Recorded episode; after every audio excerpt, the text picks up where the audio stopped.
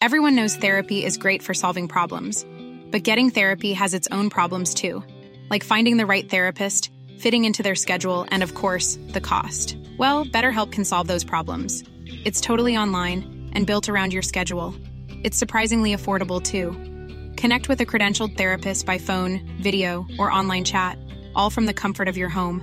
Visit betterhelp.com to learn more and save 10% on your first month. That's BetterHelp H E L P.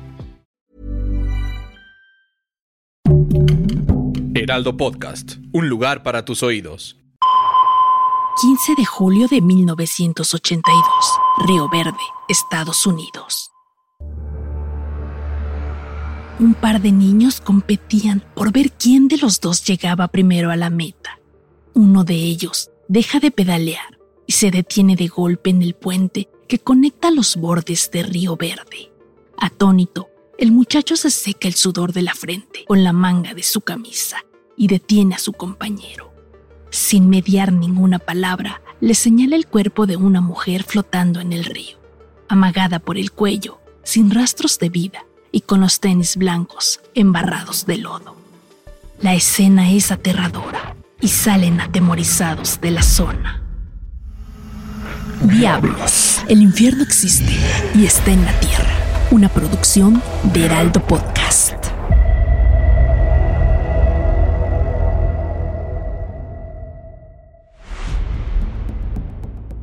Analizar la mente de un asesino siempre resulta complejo, ya que es necesario prestar atención a sus acciones, palabras, comportamientos y sobre todo alguna parte de su pasado o incluso episodios de su infancia que sirvan para explicar cuáles son sus motivaciones reales para actuar de forma brutal contra otros seres humanos. Gary Ridgway, catalogado como uno de los mayores criminales de los Estados Unidos, nació un 18 de febrero de 1949 en Salt Lake City, la capital y ciudad más poblada de Utah. Sin embargo, creció y se desarrolló durante años en McMicken Heights, Washington, al lado de su padre, el señor Thomas Ridgway, y bajo las constantes humillaciones de su madre, Mary Reed Steinman, una mujer de carácter fuerte, agresiva y distante, que aprovechaba cualquier ocasión para ridiculizar frente a todos tanto a Gary como a sus otros dos hijos. A pesar de estar sumida en un ambiente religioso, Rita solía bañar con suma violencia a Gary cuando él orinaba sus propios pantalones o cuando no obtenía buenos resultados en trabajos escolares. Se dice que el desarrollo cognitivo de aquel niño estaba por debajo del normal y que sumado a ello también padecía dislexia, un trastorno que claramente contribuyó y aumentó su dificultad para leer y comprender textos.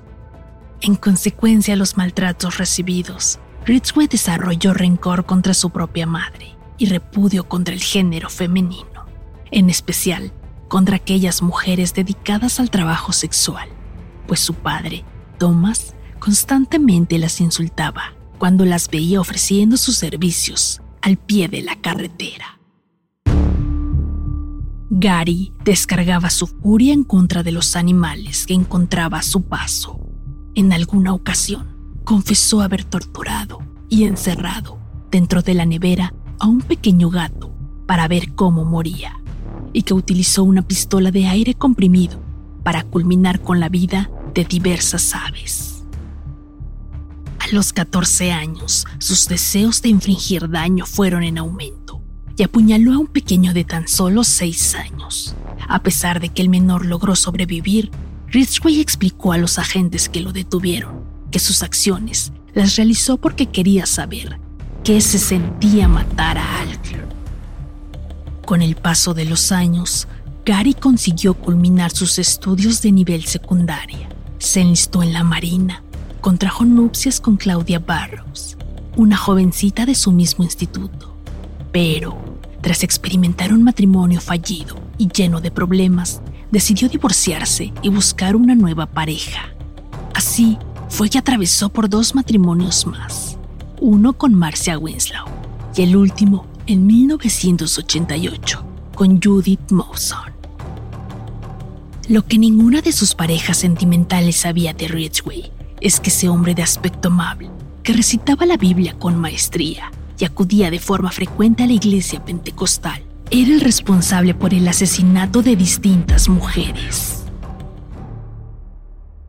Su modo de operar se repetía una y otra vez, pues conduciendo por la carretera observaba a las trabajadoras sexuales que parecían de entre 15 a los 35 años de edad, y a aquellas que cumplían con sus estándares las invitaba a subir a su auto. Si alguna de ellas accedía, las llevaba a algún sitio apartado, entre los árboles, y sostenía un breve encuentro sexual. Al término del acto sexual, Ridgway se abalanzaba sobre su víctima y apretando su cuerpo contra su espalda, enredaba cualquier soga, prendas de vestir como camisetas, calcetas largas e hilos para pescar sobre su cuello, hasta que poco a poco ellas dejaban de forcejear y perdían exponencialmente la capacidad para respirar. Una vez que los cuerpos desnudos se tornaban totalmente inertes, Cari los arrastraba hasta el Green River o Río Verde. Algunos de ellos los lanzaba al agua y otros, por el contrario, los acomodaba a una orilla del río. Ahí, entre las rocas y plantas, con el único objetivo de regresar al día siguiente para cometer necrofilia. En la escena del crimen también dejaba objetos como chicles, mapas, peces muertos e incluso cigarrillos.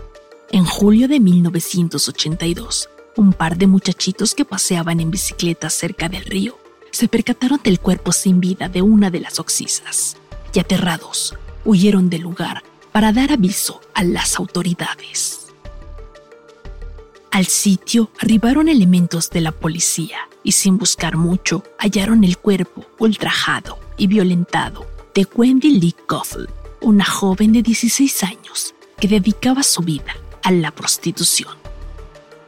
El momento parecía una escena sacada de una película de terror, pues la piel de la joven ya se encontraba en un avanzado estado de descomposición. Su rostro yacía hinchado, dentro de su boca agua con lodo y un puño de hojas secas. Pero uno de los aspectos que más impactaron a los presentes fue observar que el cuello de la víctima estaba rodeado por su propio pantalón. Transcurrió un mes y justo el 15 de agosto, los investigadores hallaron a una víctima más en aquel siniestro lugar. Las características de dicho asesinato eran similares al primer hallazgo, por lo que los investigadores determinaron que se trataba de un asesino en serie y que se caracterizaba por un modus operandi específico en contra de las trabajadoras sexuales. A dicho crimen se sumaron muchos más y en un punto de hartazgo por no encontrar al culpable, los policías parecían perder paulatinamente las esperanzas. Sin embargo, tras 20 largos y tediosos años de espera, el sheriff Richard mostró parte de los análisis de ADN hallados en fluidos corporales dentro de los cuerpos de las víctimas.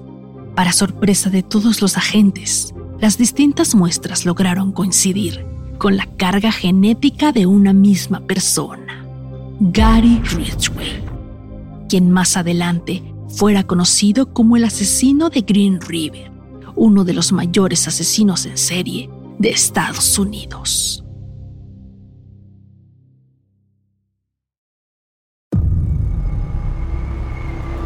Se descubrió que este asesino en serie había llevado a cabo más de 49 crímenes en contra de mujeres dedicadas a ofrecer servicios sexuales, por lo cual fue condenado a pena de muerte. Pero, para evitar dicha sentencia, el 18 de diciembre de 2003 se declaró culpable y el dictamen cambió a cadena perpetua, sin derecho a libertad condicional. Diablos Asesinos que marcaron historia. Una producción de Heraldo Podcast. Algunas de las acciones y los nombres de los personajes no son reales y fueron puestos como ficción para la narración de la historia. Narrado por Teresa López. Producido por Ale Garcilaso. Guión Magda Hernández y diseño sonoro de Federico Baños. Síguenos en redes sociales como Heraldo Podcast.